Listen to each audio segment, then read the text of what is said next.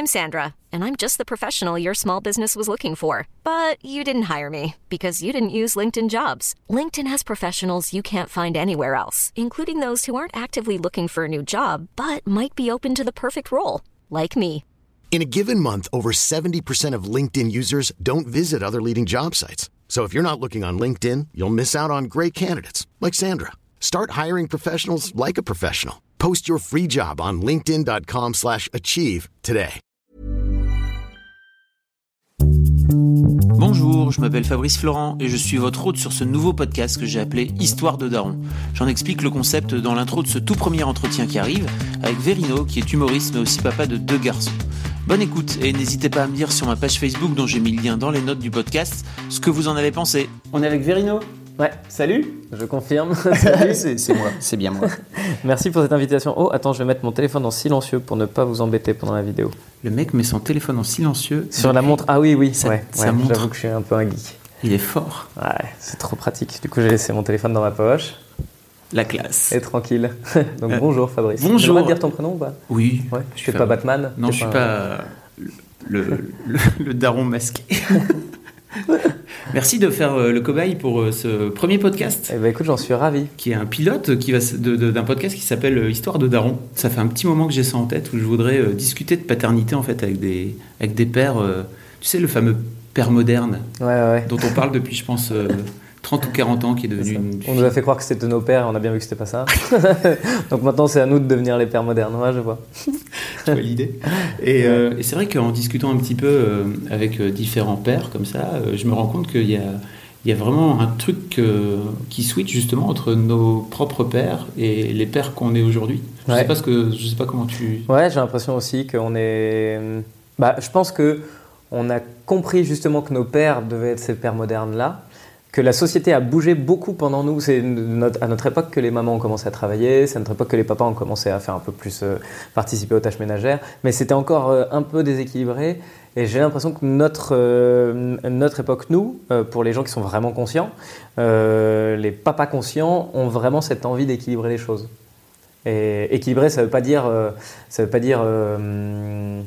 Euh, en gros, souvent, on pense à équilibre, on se dit qu'on fait autant de tâches ménagères. C'est pas forcément le cas. Moi, chez moi, je suis pas très investi dans les tâches ménagères. Euh, mais c'est pas parce que euh, je suis pas un papa moderne, c'est parce que c'est comme ça qu'on s'est réparti les tâches. Alors, il s'avère que ça fonctionne de la manière dont toutes les sociétés fonctionnent depuis des millénaires, mais c'est juste que je suis plus réactif sur d'autres trucs et ma femme plus. euh, et puis que je suis comédien et que je suis en tournée et qu'il faut bien que la baraque elle tourne quand je suis pas là.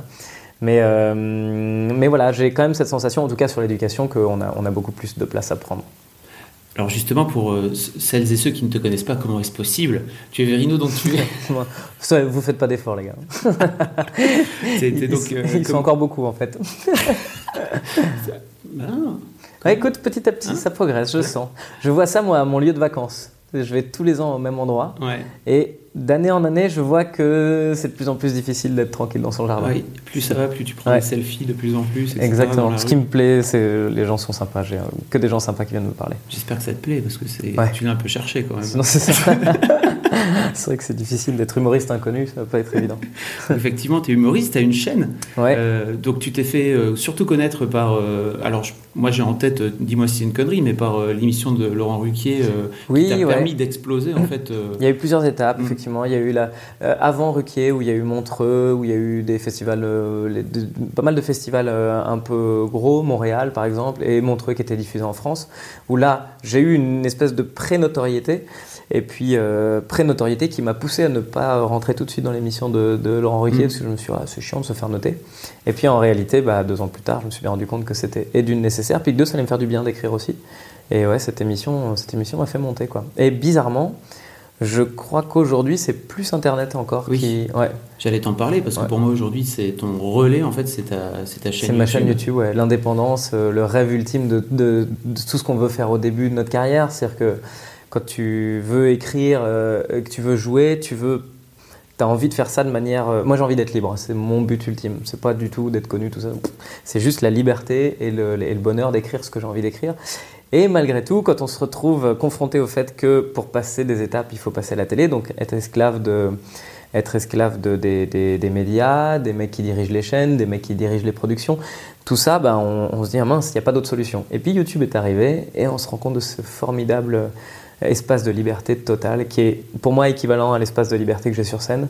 Et je suis très heureux depuis deux ans que j'ai monté ma chaîne. Bon, je vous mettrai tous les liens, etc., pour que vous puissiez aller voir. Euh, Cette interview est déjà trop longue ou pas Ça va, écoute, c'est une intro.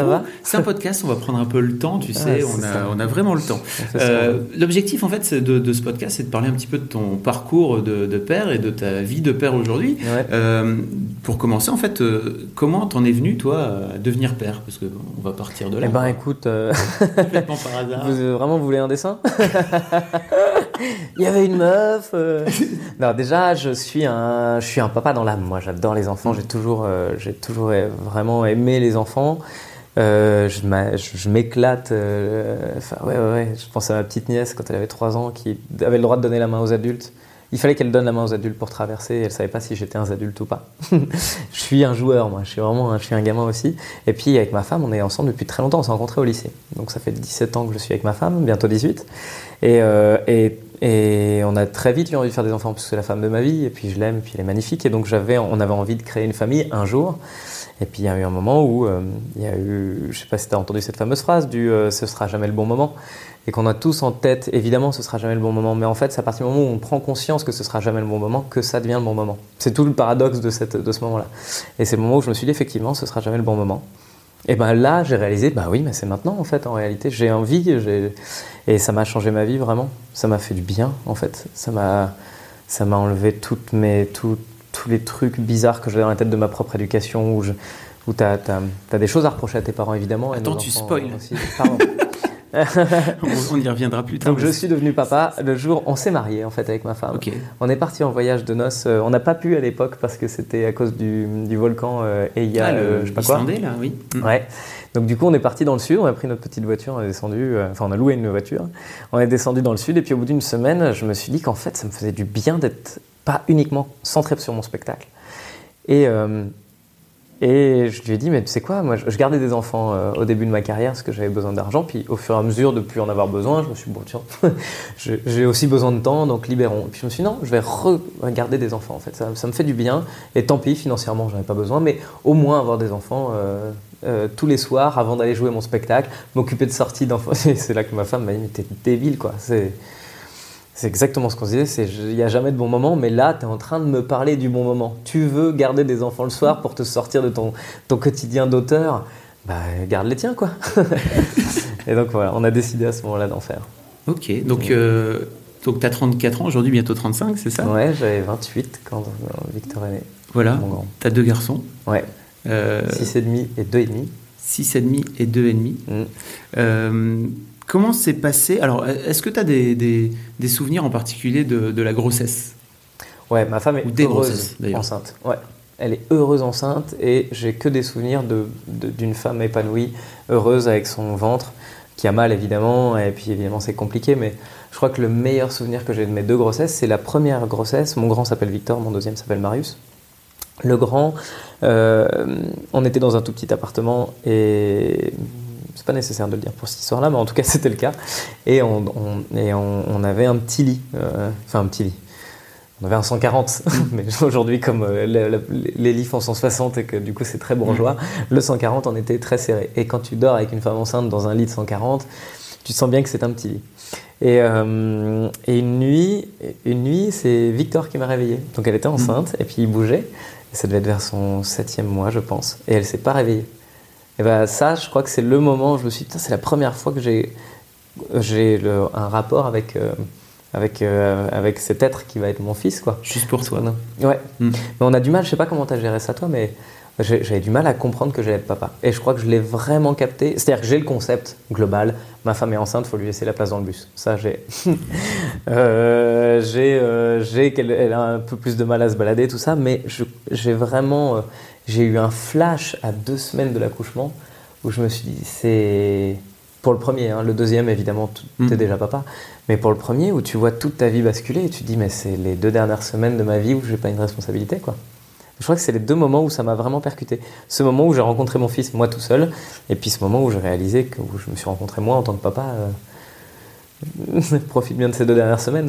Ce qui est faux en fait, puisque tu le sais aussi bien que moi, quand on est papa, on peut continuer à profiter de la vie. Bah oui. Mm. Ouais, en tout cas, euh, on peut profiter de la vie, mais il y a cet aspect responsabilité aussi qui est Ouais. intéressant, qui est pour le coup, tu t'en débarrasses euh, plus jamais. Quoi. Ouais, ça y est, ouais, ouais, c'est vraiment ça. ouais. Quand t'es bourré, tu te dis, ouais, mais s'il se passe quelque chose, il faut qu'il y en ait au moins des deux qui soient, qui soient à jour, euh, effectivement. Et, et à la fois, c'est aussi un gain de temps terrible parce que t'as des limites que t'as plus quand t'es un jeune adulte qui commence à gagner sa vie. Enfin, je sais pas comment, encore une fois, comment t'as géré ça, Mhm. mais moi, je sais que nous, entre nos. J'ai rencontré, j'avais 17 ans, j'en ai 35. Donc, on, on a tout vécu. Mais à partir de 22-23 ans, on a commencé un peu à gagner notre vie. Et puis, à partir de 24-25, où, euh, où j'ai commencé à jouer un peu plus, euh, c'était euh, c'était assez cool, quoi. Euh, J'avais un, un salaire de mec normal. Alors que quand on est humoriste, tu sais très bien que c'est impossible d'avoir un salaire de mec normal. Et là, je me suis dit, oh, mais c'est trop cool. Mais donc, effectivement, on a pu en profiter un petit peu, aller en, partir en voyage et tout ça. Et à partir du moment où tu es toujours un enfant comme je le suis, mais avec un salaire de mec normal, t'as pas de limite, quoi. Et puis, tu as bien vu que je suis un gros geek en plus. Donc, euh, voilà. Et en fait, d'avoir un enfant, bah, ça te replace tout de suite, ça te remet dans le monde. euh, dans, la, limite absolue, quoi. C'est-à-dire que c'est maintenant, ici, il n'y a pas toi, il y a euh, tout ce qui découle de tes décisions.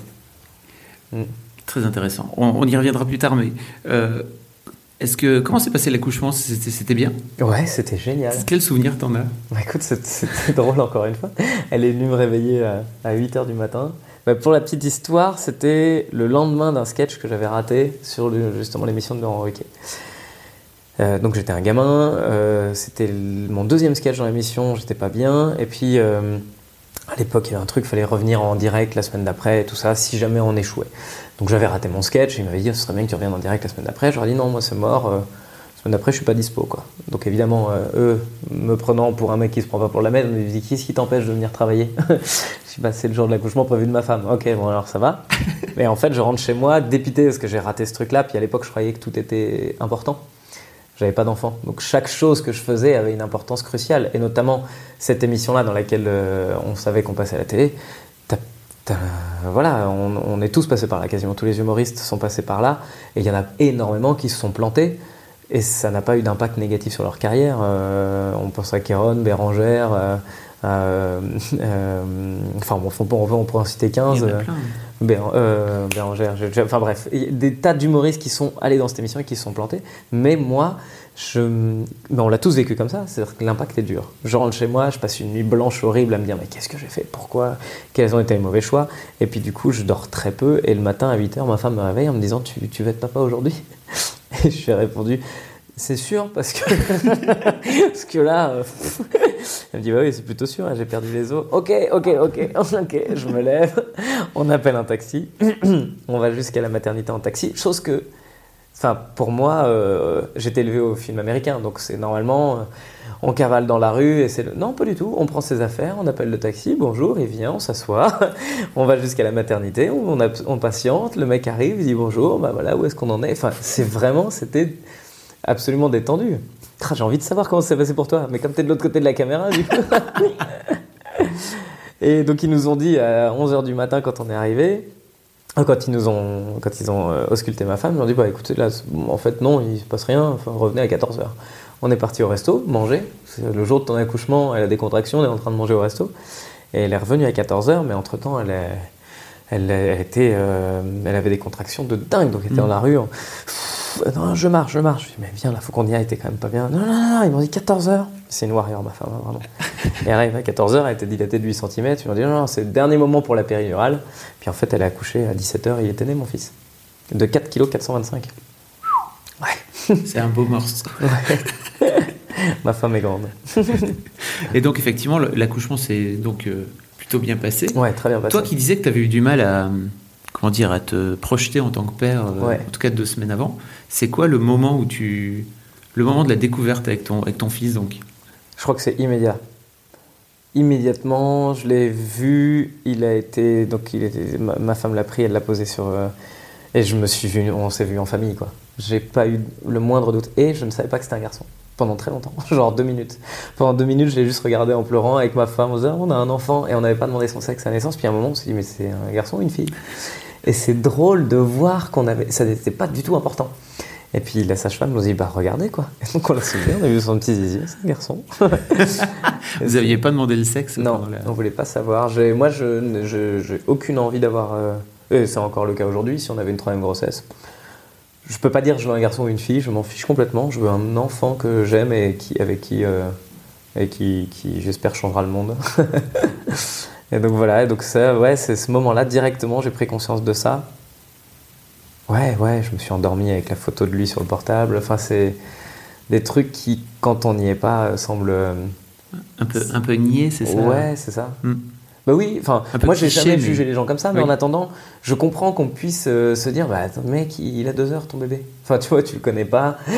oui, t'es papa, c'est bien, mais t'es pas encore papa. Il a deux heures. Mais si, t'es papa. T'es papa à la seconde. T'es papa, t'es responsable. Je revois le lendemain quand je suis retourné à la maternité que ma femme était en larmes parce que la sage-femme lui avait dit ce serait bien d'aller baigner le bébé et qu'elle lui avait dit j'aimerais bien que ce soit le papa qui le fasse. Et la sage-femme lui avait dit oui, si tout le monde fait comme ça. Hein. Et donc j'arrive, je vois ma femme en pleurs, et j'ai fait engueuler. et puis donc je vois la sage-femme, je dis bah, pour qu'est-ce qui s'est passé? Je dis non, mais là on est à la bourre et tout. Je dis oui, je comprends très bien. Maintenant, je trouve ça super qu'une maman, elle dise j'aimerais bien que le bain ce soit le papa qui le fasse, quoi. Et je trouve ça vraiment beau. Dans la... Ça veut dire que c'est pas la maman qui prend toute la place. Ma femme a toujours, on a, on a vraiment euh, elle, a aussi cette, cette maturité-là de dire bah, je, veux que je veux être maman, mais je veux que tu sois papa. Et un papa, c'est pas forcément c'est pas le papa bourru qu'on imagine, c'est le papa qui prend, qui donne les bains, qui fait à manger, qui, qui s'occupe de tout ça. C'est pas que le papa qui joue. Et, voilà. Et donc elle a tout Quand tu dis que tu joues, tu, tu, fais ton métier en fait. Ouais, c'est ça. Avec mes enfants. Et ils me payent d'ailleurs. Faut que je les fasse payer. Mais ouais, ils sont trop. Et j'ai trouvé ça génial que le lendemain, effectivement, ma femme se batte alors qu'elle avait évidemment. Déjà, elle avait une, anémie de dingue. Et puis qu'ensuite, bah, si tout, tout, un, tout qui s'effondre. Elle n'a pas eu de baby blues. Hmm. Parce qu'elle était trop contente, quoi. Elle a attendu ça toute sa grossesse. Et elle adore être enceinte. Et là encore, elle m'en parle. C'était génial. Alors qu'il y a beaucoup de femmes pour qui c'est difficile. Je comprends aussi, c'est normal. Donc moi, c'est des bons souvenirs. Excellent. Les deux grossesses, c'était génial. Vous allez en faire un troisième ou pas alors? C'est pas d'actualité parce qu'il y a quand même beaucoup de troisième à mon avis ta vie bascule réellement. C'est mais c'est pas quelque chose qu'on exclut. On sait qu'on est un peu débiles tous les deux on sait qu'on aime bien être atypique et ça se trouve on en aura dix tu vois. Et ça se trouve on n'en aura que deux. Mais on prend les décisions au fur et à mesure mais peut-être. Vous bossez ensemble aussi c'est ça? Et oui on a monté une boîte de production il y a quelques quelques années parce qu'on voulait monter un spectacle. On voulait monter euh, l'Inglorious Comedy Club je voulais vraiment monter un plateau euh, et j'en ai parlé à ma boîte de production à l'époque qui se disait que c'était pas sa priorité, ce que je comprends totalement. Donc du coup, on l'a monté avec ma femme et puis en fait c'est la meilleure chose qui nous soit arrivée de notre vie parce que euh, cette année-là j'ai eu la chance de, faire une pub euh, qui m'avait, en gros ça me permettait financièrement de faire en sorte que pendant six mois elle travaille pas. Et bah du coup on a arrêté de bosser pendant six mois, elle était instite. Elle bossait, elle était, elle était prof des écoles. Sinon je me fais engueuler par tous les instits. Oui. Et j'aime bien remuer le couteau dans la plaie en disant quand même que c'est des instits. Et, elle aimait staff, mais, mais pareil, c'est très compliqué d'être d'être euh, d'être euh, ouais, prof des écoles, d'être dans l'éducation en France parce que tout est limité.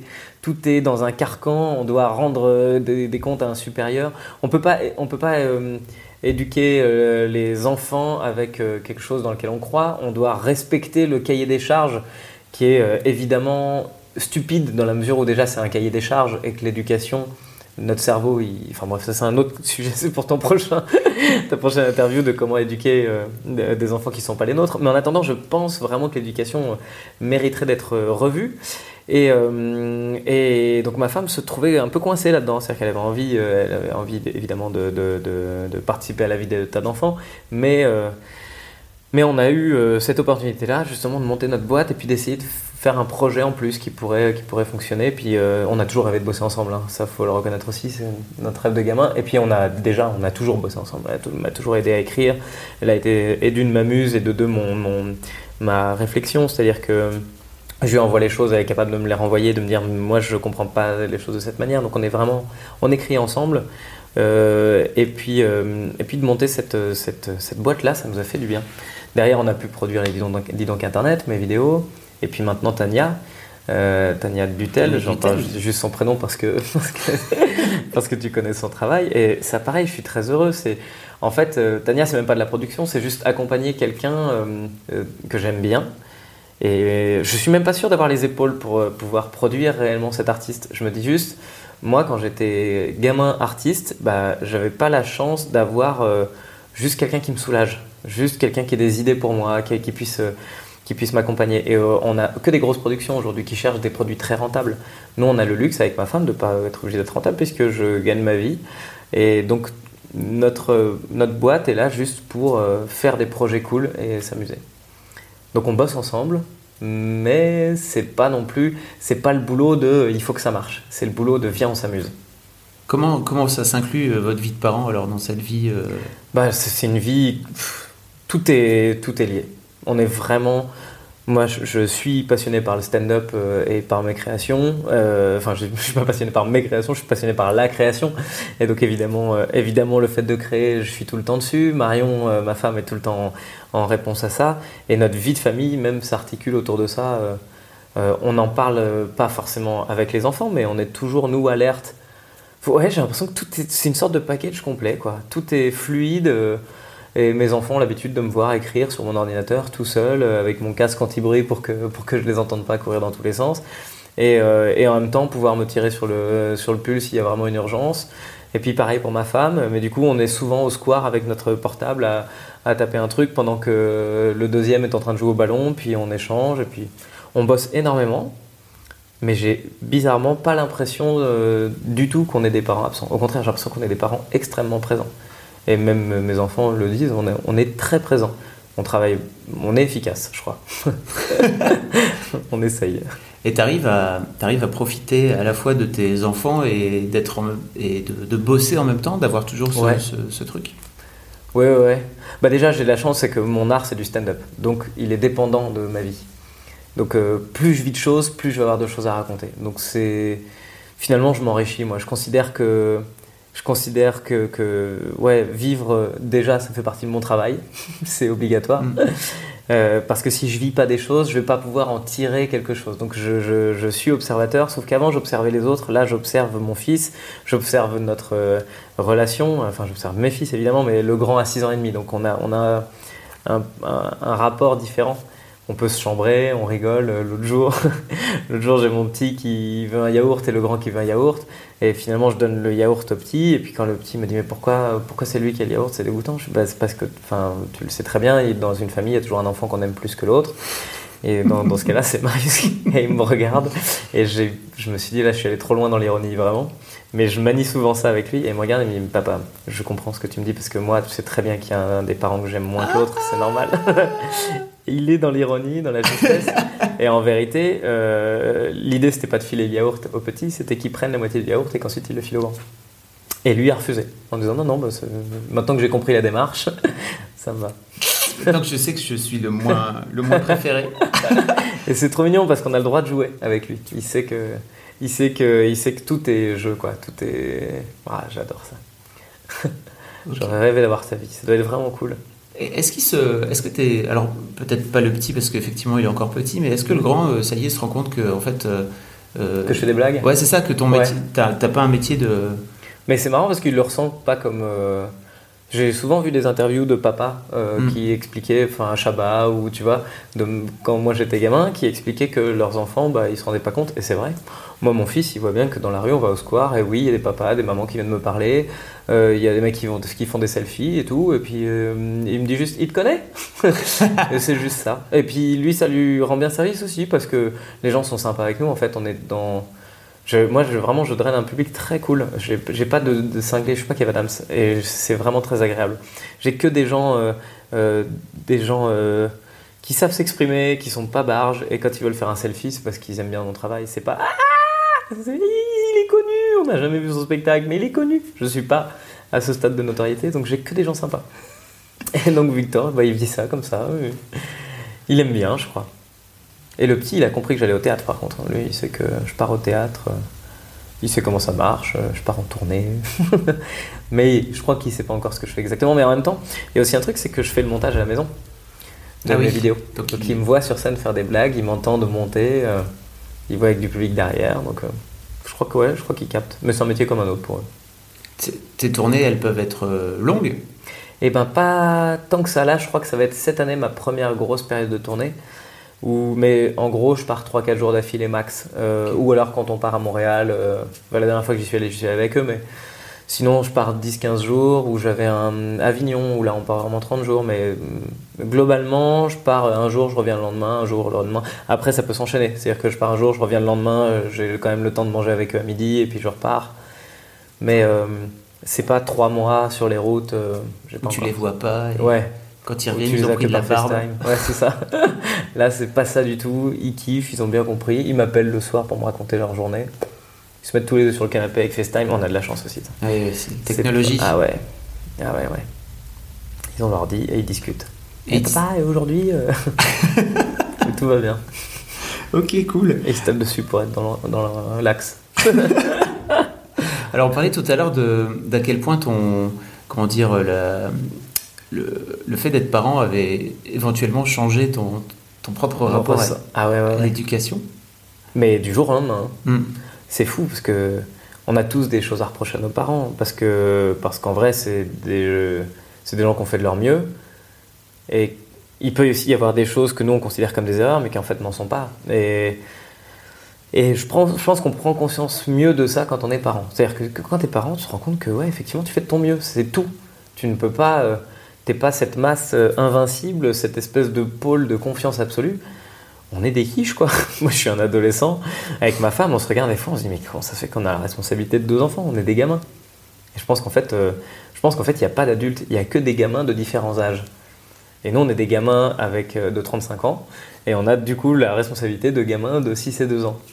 Mais, et donc, quand on est parent, on prend conscience de ça. On se rend compte qu'on n'est pas du tout prêt, nous, à s'occuper d'enfants, et donc que nos parents sont certainement dans les mêmes conditions. D'autant que moi, mes parents m'ont eu très jeune. Mon père avait 25, ma mère 20. Donc aujourd'hui, j'ai 35 ans. J'ai un très clair souvenir de mes parents à 30 et 25 ans, du coup, puisque, Hmm. puisqu'ils ont eu 10 ans d'écart avec. euh, ma mère avait. euh, euh, J'avais 15 ans quand ma mère avait l'âge que j'ai maintenant. Donc je sais très bien où j'en étais dans ma vie. Je me rappelle très bien qu'elle devait jongler son taf, ses études, parce qu'elle était, euh, elle a fait des études très longues, et puis, euh, puis ses trois enfants. Enfin ouais, chapeau quoi. Donc oui, effectivement, il y a deux trois trucs sur lesquels je trouve qu'elle a merdé, mais en vrai, de manière générale, ils ont été vraiment bons, vraiment. Qu'est-ce que ça a changé toi dans leur euh, dans ton rapport à eux, à tes parents? Ben moi, c'est devenu des grands-parents dans ma tête. Donc j'espère plus rien. En fait, c'est ça aussi ça. C'est que quand je parle avec mes parents de- de- d'éducation, je me dis pas, je suis pas dans, dans une démarche de euh, vous auriez pu faire attention avec moi. C'est plutôt, bah là vous êtes des grands-parents et voilà ce que je pense qui, ce qui moi m'a manqué. Vos parents ont merdé sur tel truc et en tant que j'ai des petits enfants il y a pas longtemps et je peux vous dire que là j'ai des petits enfants et j'aimerais bien qu'ils j'aimerais bien que vous dormiez euh, qu'ils dorment chez vous j'aimerais bien qu'ils prennent vraiment du temps pour jouer j'aimerais bien que mon père adore le foot moi je peux pas supporter ça. Bah ça l'a fait chier toute mon enfance parce qu'il peut pas m'emmener au stade bah, j'aimerais bien qu'il emmène mon fils au stade et qu'il essaye peut-être qu'avec lui ce sera cool et que mon fils ait des souvenirs avec son grand-père donc maintenant j'attends quelque chose d'eux en tant que grand-parent Hiring for your small business? If you're not looking for professionals on LinkedIn, you're looking in the wrong place. That's like looking for your car keys in a fish tank. LinkedIn helps you hire professionals you can't find anywhere else, even those who aren't actively searching for a new job but might be open to the perfect role. In a given month, over 70% of LinkedIn users don't even visit other leading job sites. So start looking in the right place. With LinkedIn, you can hire professionals like a professional. Post your free job on linkedin.com/achieve slash achieve today. Hold up. What was that? Boring. No flavor. That was as bad as those leftovers you ate all week. Kiki Palmer here, and it's time to say hello to something fresh and guilt-free. Hello Fresh. Jazz up dinner with pecan-crusted chicken or garlic butter shrimp scampi. Now that's music to my mouth. Hello Fresh. Let's get this dinner party started. Discover all the delicious possibilities at hellofresh.com. Et, et comme euh, ils m'ont éduqué là-dedans, j'attends rien en vrai. Je- J'aimerais qu'ils proposent. Donc, euh, s'ils appellent pas, je pense qu'ils verront jamais mes enfants de leur vie. donc, il faut aussi qu'ils qu'ils sachent prendre cette place-là. Quoi. Ok. Mm. Comment tu euh, comment formuler ça euh, Est-ce que t'es pédophile Oula, c'était ça. Je comprends que t'aies mis du temps à le formuler parce que. c'est quoi ton rapport à l'éducation de tes enfants? Euh, J'essaye de faire en sorte. Euh, j'adorerais que mes enfants soient libres de rêver et de travailler comme ils le sentent et sur les sujets qui les intéressent. En fait, c'est vraiment cet axe-là. J'aimerais, là par exemple, je suis sidéré, je viens d'apprendre hier, mon fils a fait son entrée en CP, je suis sidéré que sa maîtresse de l'année dernière, et je l'ai appris hier soir, lui ait dit, tu sais, t'es bavard et t'as de la chance cette année d'être avec moi, mais si tu tombes l'année prochaine sur une maîtresse qui, euh, ça va être une autre histoire. Et résultat, il était angoissé toutes les vacances et il a fait son entrée de CP angoissé. Et pourquoi? Parce que une bonne femme euh, lui a juste mis ça dans la tête, sans le faire exprès, évidemment, c'est pas méchant. Hmm. C'était pas, je le dis, coucou, euh, je sais que t'as pas fait exprès. C'était un conseil, euh, C'était un conseil, bienveillant. voilà. Et, en fait, je me rends compte que toutes nos expériences d'éducation les uns aux autres, on arrive au stade où il faut qu'on s'éduque nous-mêmes pour pouvoir réaliser que quand tu dis à un enfant, attention, tu vas tomber, bah, lui, il reçoit qu'il va tomber alors que attention, tu risques de tomber, il se rend compte qu'il y a un risque et qu'il doit faire attention. Et dans euh, ce langage, il, est hyper important pour les enfants et on, l'oublie complètement parce que, parce que nous c'est comme ça, c'est fais pas ça, tu vas te faire mal, euh, fais, euh, et on est très égocentrique parce que nos propres vies nous, nous obsèdent et qu'on a beaucoup de travail et qu'on est surchargé. Mais un enfant, il est, c'est une petite chose fragile quoi. Il faut vraiment en prendre conscience et surtout au niveau du cerveau, c'est un, il est il n'a pas encore les armes pour se dire euh, quand mon père vient et m'en colle une, c'est certainement parce qu'il est très énervé du reste de sa vie. Non.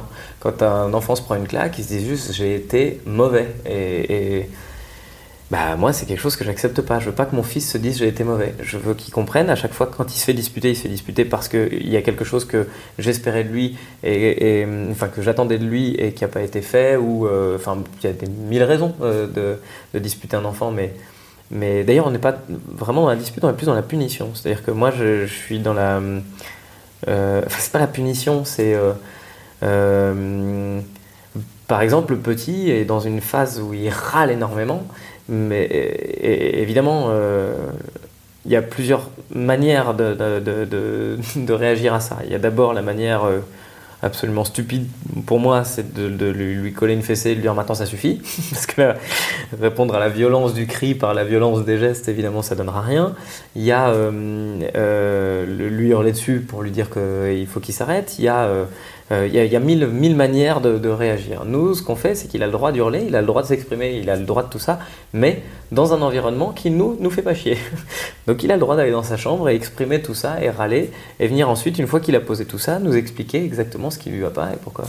Et je pense que c'est toujours mieux, c'est de le presque faire de l'éducation interactive. J'aime bien que mes enfants soient conscients de ce qu'on essaie de leur faire travailler. Et que euh, parce que du coup ils ont forcément le recul. Et je vois Victor mon grand et il est extraordinaire avec son petit frère. Il a jamais levé la main sur lui et, euh, et il a toujours été très pédagogue et pourtant il a que 6 ans et demi.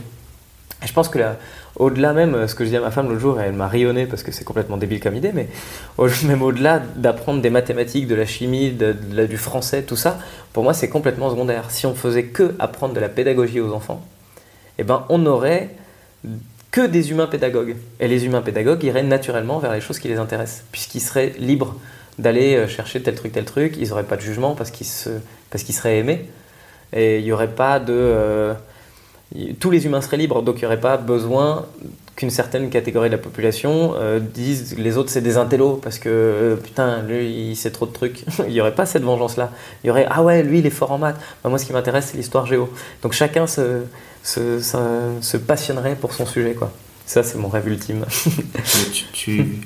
faut aller à l'éducation nationale, mon vieux. Ouais. Hein. Il cherche, Mais il faudrait aller tout en haut de l'éducation nationale. Mais en même temps, ça se trouve, c'est une idée débile. Hein. Ça, je remets en question aussi le truc. Ça se trouve, ça se trouve, c'est, mon point de vue et puis il est complètement. Euh, complètement infaisable. Et si toute la société euh, suivait mon idée, eh ben, on irait peut-être droit dans le mur, je sais pas.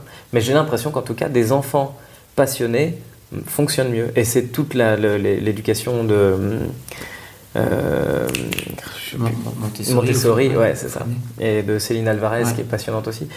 C'est toute cette. Euh, c'est ça, c'est juste faire en sorte que les enfants soient libres d'aller vers, vers, ce quoi vers ce qui les nourrit, quoi.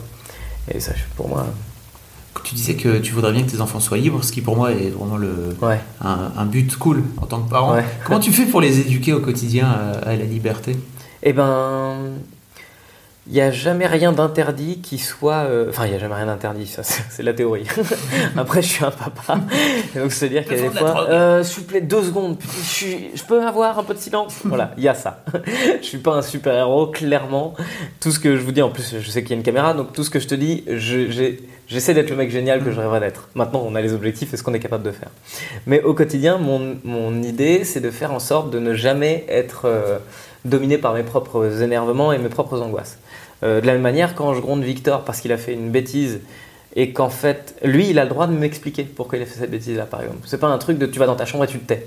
C'est. Euh, euh, il faudrait que je trouve un exemple concret, mais par exemple, il peut venir me réveiller pendant alors que j'ai un timing précis, que euh, je rentre de tournée, que j'ai un décalage horaire dans la gueule, que le soir je rejoue et que je rentre à la maison, que j'ai à peine le temps de faire mes bagages, que j'ai pris une heure et demie pour jouer avec lui et puis lui faire des câlins. Et là, je lui dis, s'il te plaît, j'ai juste besoin d'une demi-heure avant d'aller au théâtre, il faut que je dorme et je vais me coucher. Et ben, il peut s'avérer qu'il vienne me réveiller et que je, lui dise mais, mais c'est pas possible quoi, je t'ai demandé il y a deux minutes eh ben, il a tout à fait le droit de me dire oui, j'ai bien compris. Mais il y, a, Marius qui est en train de faire bouillir de l'eau et qui met ses mains dans la casserole. Donc il a l'opportunité de dire ça. Et il a, je m'excuse auprès de mes enfants aussi beaucoup. Hmm. Je, leur dis que j'ai pas la science infuse et que quand j'ai merdé parce que je les ai grondés pour la mauvaise raison, eh ben, eh ben, je suis désolé, je m'excuse et je suis ah, c'est pas grave, papa, je te pardonne. Ils ont le droit d'intervenir dans leur propre éducation. J'essaye de faire en sorte que ce soit, qu'ils soient concernés eux-mêmes par. Euh, alors, euh, ça c'est bon côté parce qu'effectivement ça les fait rayonner. Et ça c'est mauvais côté aussi c'est que des fois bah, c'est compliqué pour un enfant de exactement voir où est la limite. Donc c'est moins confortable qu'une bonne trempe où tu sais que si tu fais ça tu vas t'en prendre une et puis qu'après euh, ouais c'est peut-être moins confortable. Mais à long terme je pense que par contre euh, ça développe euh, j'espère je fais pas n'importe quoi. Dans 15 ans, je vais réaliser, ok, ça marche pas. J'avais plein de théories. On revient sur la vidéo qu'on avait faite. J'ai fait que de la merde. Euh, mais tu vois, là, pour le coup, là-dessus, je vois mon fils qui est ultra pédagogue avec le deuxième, hmm. le grand fils qui est pédagogue avec le deuxième. Ben, le deuxième, du coup, il, il est très à l'aise. Et il est hyper cool dans sa vie. Mais il y a des fois, il faut que je rappelle au premier que, bah non, il, quand il se prend une trempe, il a quand même le droit de réagir et de lui dire, hey, on tape pas. Ou quand le, le, deuxième a envie de jouer avec un jouet que le premier a, c'est pas parce qu'il hurle qu'il faut lui donner. Faut, faut que justement mm. il applique tout ça, quoi. Ça devient d'où? C'est quoi T'as des inspirations? T'as des, as des lectures? T'as eu des trucs Ou alors bah, c'est juste du gros bon sens? Ouais, après moi j'ai des parents qui m'ont jamais frappé, euh, qui ont été, ouais, ils ont une démarche déjà euh, assez, euh, assez cool. Euh, et très libertaire. Peut-être un peu trop pour le coup. J'ai eu l'impression d'être vraiment livré à moi-même beaucoup, ce qui est vraiment pas un problème aujourd'hui, mais du coup, euh, coup, j'ai vu, déjà moi la violence c'est un truc qui me débecte, et donc j'essaye à la base, mon idée c'était de faire de ces enfants des non-violents, donc qu'ils soient capables d'expliquer un problème et de trouver des solutions sans passer par le hurlement, sans passer par l'humiliation. Ça, c'est encore un problème humain, c'est qu'on est obligé de dominer l'autre pour exister dans cette société, il faut dominer, donc humilier. Et une fois qu'on a un stade de domination, on a tendance naturellement, puisqu'on est tous humains, à profiter de ce statut de... Et eh ben moi, je, voudrais qu'ils réussissent à se hisser jusqu'à ce statut social de, dominant, mais qu'ils n'en profitent pas pour écraser, mais au contraire pour donner la main. Et ça, ouais, je me dis que si on avait tous cette démarche-là, bah en fait, on se hisserait tous les uns les autres que l'humanité serait meilleure. je suis vraiment putain d'utopiste débile. non, je pense pas. je suis obligé de faire ce genre de vidéo avec toi. Je peux pas faire ça dans. Je peux pas faire une vraie interview avec le Figaro. Mais il est où le comique là? Pourquoi Il est pas censé raconter des trucs Ramenez-nous les blagueurs. sont les blagues. Non, mais euh, tu disais tout à l'heure, avant qu'on démarre, que tu étais content d'avoir fait des... Enfin, d'avoir des garçons en tout cas, parce que tu peux en faire des féministes. Ouais, on parlait tu parlais de domination, on voilà, voilà un bon truc. Euh, Déjà, euh, d'où ça pourquoi, pourquoi D'où ça vient Parce que c'est pas, c'est pas bah, fondamentalement ancré. Hein. Ouais, ouais, c'est vraiment pas. Dans la conscience collective pour l'instant. on se bagarre, on se bagarre. Moi, je suis pour l'égalité. Donc le féminisme, euh, le féminisme, je pense que le, le vrai problème du féminisme, c'est le mot. C'est le non-féminisme. Ce qui fait que les gens les, les, les non-éduqués, on les appelait comme ça, sans, sans ironie, sans méchanceté, rien du tout, mais les gens qui, n'ont pas, qui ne comprennent pas le féminisme et donc qui le refusent, le refusent d'autant plus qu'il y a le mot femme dedans. Féministe, ah, ah les connasses de féministes, combien de fois on a entendu ça? Et ben moi je suis un connard de féministe parce que je sais ce que c'est que le féminisme, c'est l'égalité. Et euh, j'ai encore une fois l'utopie le, totale de croire, et peut-être que je vais évoluer là-dessus, mais de croire que si on était vraiment tous égaux, ce serait moins problématique. Euh, j'ai l'impression que en fait ce qui tire les gens vers le bas, c'est l'angoisse d'avoir moins que les autres. Et que si finalement on disait bah tout le monde manque, tout le monde a trop, tout le monde, tout le monde, tout le monde, tout le monde, il y aurait une espèce de, simplicité qui se retrouverait dans nos rapports les uns avec les autres. Moi, j'ai de la chance d'être euh, un personnage un peu public, donc les gens qui viennent me voir, ils ont d'emblée, ils me connaissent un peu, donc ils sont toujours sympathiques avec moi. Et j'adore cette vie. c'est hyper cool d'avoir que des gens sympas qui viennent me parler intelligemment. Euh, j'ai pas, euh, je suis pas confronté de manière systématique à des mecs qui te font la gueule ou qui te jaugent, qui s'imaginent quelque chose de toi en se disant euh, ok voilà le genre de mec à qui j'ai affaire et qui du coup vont être perfides parce qu'ils sont en défense parce qu'ils ont peur de quelque chose qui n'existe pas si finalement on arrivait à fabriquer cette société-là dans laquelle tout le monde avait les mêmes chances, on ne se poserait pas la question de savoir si c'était un homme, une femme, euh, même un enfant, pourquoi pas. Il peut y avoir euh, des, enfants très précoces qui ont aussi une capacité de réflexion qui pourrait servir notre communauté qui s'appelle l'humanité. Et donc, dans cette communauté qui s'appelle l'humanité, je trouve ça incroyable. Et c'est pas de notre faute, et c'est pas de la faute des non-féministes. Mais c'est juste que toute l'histoire du monde a fait qu'aujourd'hui on en arrive au stade où les femmes sont, euh, sont pas autant considérées que les hommes. Et on peut refuser de le voir, vraiment, et je comprends qu'on puisse refuser de le voir. Il y a même des gens qui sont pas féministes en disant merde, pourquoi on leur tendrait la main? De la même manière qu'il y a des gens qui sont pas racistes en disant bah moi, je, ne considère pas que les Arabes faut leur tendre la main, je suis égalitaire. Bah, L'égalité, des fois, euh, elle a ses petits plus et ses petits moins. Moi, je pense que c'est pas l'égalité qu'il faut viser, mais c'est l'équité. C'est-à-dire que il faut être conscient quand même que notre inconscient, et même moi qui suis féministe, je dois travailler en permanence dessus, notre inconscient nous, nous pousse à utiliser euh, nos points forts. Et quand on est avec une femme, elle a parfois une voix un petit peu moins puissante que la nôtre, et c'est un peu plus facile de la couper. Et l'exemple de Yann Moix euh, sur euh, On n'est pas couché de la semaine dernière, où il a Juste, il a été insupportable avec, euh, avec cet auteur, je sais plus comment il s'appelle. J'ai pas la ref, hein, mais. Ouais, il a fait une. Dans On n'est pas couché la semaine dernière, il y a une auteur qui arrive, qui, qui raconte, qui parle de son livre, et il l'a détruit, et à chaque fois qu'elle essaie de parler, juste il la coupe. Donc elle, a pas elle, elle ne veut mm. même pas sortir d'arguments euh, euh, qui sont même pas construits ou pas construits. C'est juste là, on a l'exemple type du mal qui ne tend pas la main qui juste est dans sa manière brutale. Et encore une fois, ça c'est une réaction de violence qui vient de la peur. C'est que moi, qui doit exister dans le monde dans lequel il est, et ce coup-ci, en tout cas, ça ne veut pas dire qu'il n'est pas féministe, parce que le racisme c'est pareil, il n'y a, pas de... Euh, je pense pas que ce soit ancré profondément, mais chaque acte est soit raciste, soit féministe, soit égalitaire. Moi, j'essaye que mes actes ne soient pas... Euh, ou même l'homophobie, encore une fois, tu vois il euh, y a, l'exemple en télé euh, récemment encore de, gens qui sont, euh, qui sont, qui sont homophobes. ils ne le sont pas profondément, forcément, mais en tout cas, leurs actes sont homophobes. Et pour qu'on arrive à ne plus avoir d'homophobie, il faut faire en sorte d'éduquer les gens à faire en sorte que leurs actes ne soient plus homophobes et plus sexistes, etc., etc. Et donc moi, je m'éduque en permanence à, ne pas être sexiste. Mais il m'arrive parfois d'être en bagnole, de me faire doubler par une bonne femme qui est dans une, un énorme 4x4 et et d'avoir cette réaction euh, stupide de ah putain la connasse voilà elle a pris la banane ah non c'est pas forcément la bagnole de son mari c'est peut-être juste effectivement une meuf qui conduit n'importe comment mais qui gagne sa vie qui fait son truc et on a ouais c'est très difficile de lutter contre. Mais il faut. Et donc moi j'ai de la chance d'avoir deux garçons et de pouvoir dès le début travailler ça. Dès le début quand ils regardent un dessin animé, euh, ils n'ont ils pas énormément accès aux écrans, parce que c'est pas quelque chose dont je suis fan, mais quand ils ont accès aux écrans, je suis toujours dans le coin. On est toujours dans le coin avec ma femme pour essayer de voir si. Euh, et on n'est pas des psychopathes, hein, on n'est pas des, des, donneurs de leçons, juste on agit. Et j'essaie de faire en sorte que quand mon fils regarde un dessin animé dans lequel euh, il y a le héros qui est un pompier. Euh, qui sauve des vies, euh, le deuxième héros qui est le policier et qui du coup euh, fait respecter la loi, et la troisième héroïne qui est une, une, une infirmière et qui du coup est très douce. Je me dis, bah attends, ça veut dire quoi? Donc, Les femmes sont forcément très douces et les hommes, ils, sauvent les gens et puis ils font respecter la loi. Je dis, oh bah non, c'est débile. Et je suis content qu'il ait ce, ce réflexe-là. De dire, bah non, je vois pas pourquoi ce serait pas la femme qui serait pompier ou. Euh, voilà, je trouve que c'est intéressant de pouvoir avoir dès le début cette, cette, réflexion, quoi. Et que lui, il se fasse des copines et des copains. Et que. Bah voilà, enfin, j'essaye de faire ça. Cool! Ouais. Vous avez des. Vous avez des, des comment dire, des des différences de, vision sur l'éducation avec, euh, avec ta femme? Je crois pas. Non? Et dès qu'on en a, on s'éduque l'un l'autre.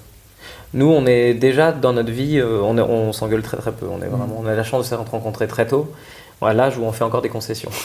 si je l'avais rencontré aujourd'hui, je serais certainement comme tous les mecs de 35 ans. J'ai mes habitudes, je sais comment je fonctionne, me fais pas chier parce que tout seul je fonctionne déjà. Nous, on avait 17 ans et à 17 ans, on rêvait de l'amour pur et absolu. Et on a aussi eu cette espèce de chance, c'est d'être tous les deux des gens qui parlent. Et euh, donc petit à petit, on a entraîné nos oreilles. C'est-à-dire que euh, moi, je parle et je m'exprime énormément quand il y a quelque chose qui ne va pas, et elle aussi. Et donc du coup, j'ai appris à l'écouter. J'essaie aussi d'être quelqu'un qui écoute. Et donc on a... On... Quand il y a quelque chose sur lequel on n'est pas d'accord dans notre éducation, et d'une, on fait rempart commun, quoi qu'il arrive, s'il y en a un qui a dit pas de glace et que l'autre dit bah, pourquoi pas de glace, il va pas lui dire bah si glace, je suis désolé, n'écoute pas ta mère, euh, elle est complètement keblo, donc elle a dit pas de glace, ce sera pas de glace. En revanche, je peux prendre ma femme deux minutes à part et lui dire je comprends pas pourquoi euh, à ce moment-là, il a fait ça, il a fait ça, il a fait ça, tout est cool, il fait beau, euh, demain il a pas école. Viens, on kiffe quoi. Et puis, puis elle très, se remet en question de manière totale très facilement, et moi aussi. Donc du coup, quand on n'est pas d'accord, c'est juste qu'on on considère qu'on a tous les deux pas les informations euh, nécessaires, ou juste que euh, bah faut trancher quoi. Donc ouais, des fois on n'est pas d'accord. Il y en a un qui, qui pense ça, l'autre qui pense ça. C'est le premier qui parle qui a raison. Donc on n'a pas vraiment de, il n'y a pas de guerre quoi. Ok. Ouais. Comment tu t'imagines euh, perdre en 10 ans? Bah ça, ça m'angoisse pour le coup. Parce qu'ils vont être adolescents. Et je ne sais pas du tout comment je peux me retrouver face à des adolescents. Là, je gère euh, plutôt. Enfin, j'ai du plaisir à gérer. Je ne vais pas dire que je gère plutôt bien parce que j'en ai aucune idée, mais en tout cas, j'ai du plaisir à gérer un enfant de 6 ans et demi et de 2 ans et demi parce que je sens que j'ai de l'influence, que je peux euh, faire pivoter euh, et.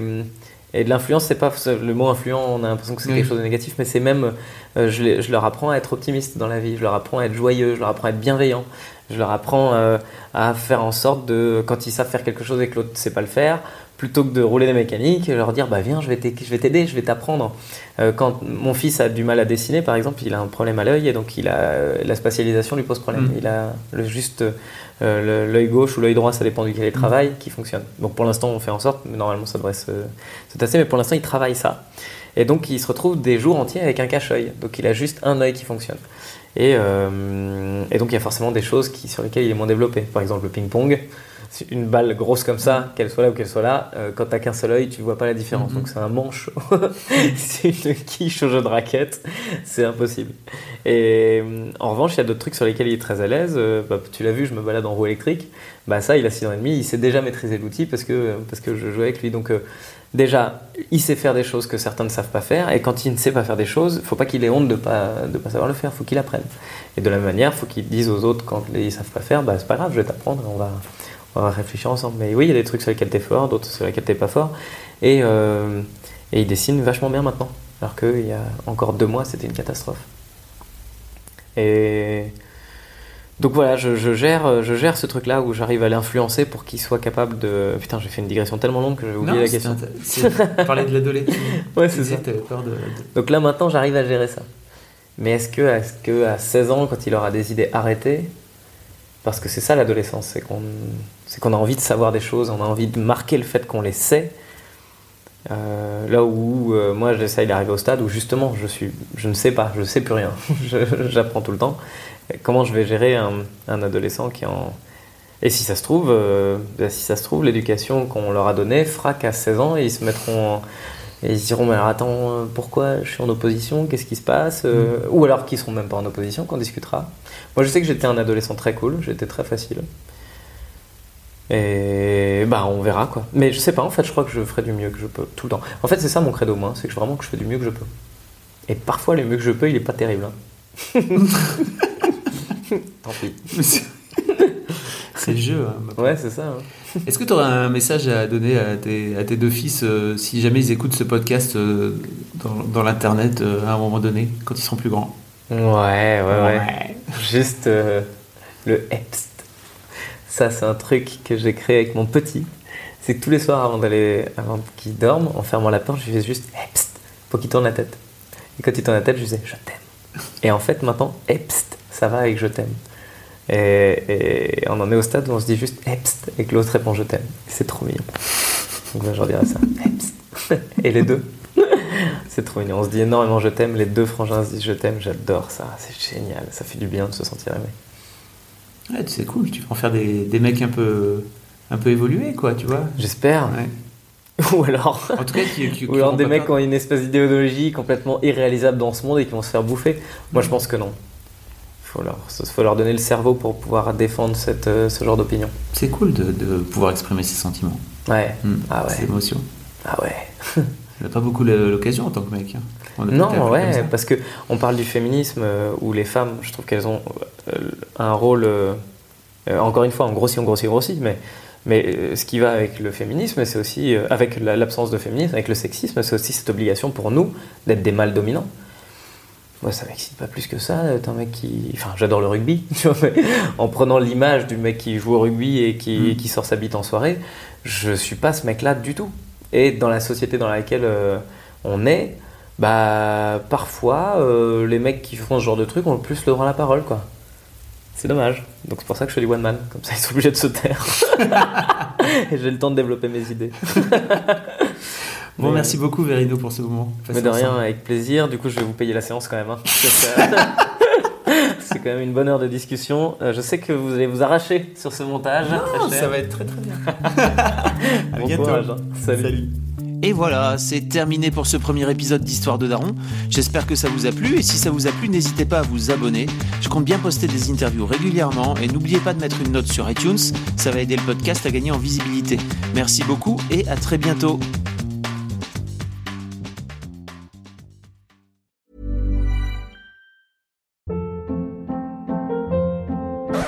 Hold up. What was that? Boring. No flavor. That was as bad as those leftovers you ate all week. Kiki Palmer here, and it's time to say hello to something fresh and guilt-free. Hello Fresh. Jazz up dinner with pecan-crusted chicken or garlic butter shrimp scampi. Now that's music to my mouth. Hello Fresh. Let's get this dinner party started. Discover all the delicious possibilities at hellofresh.com.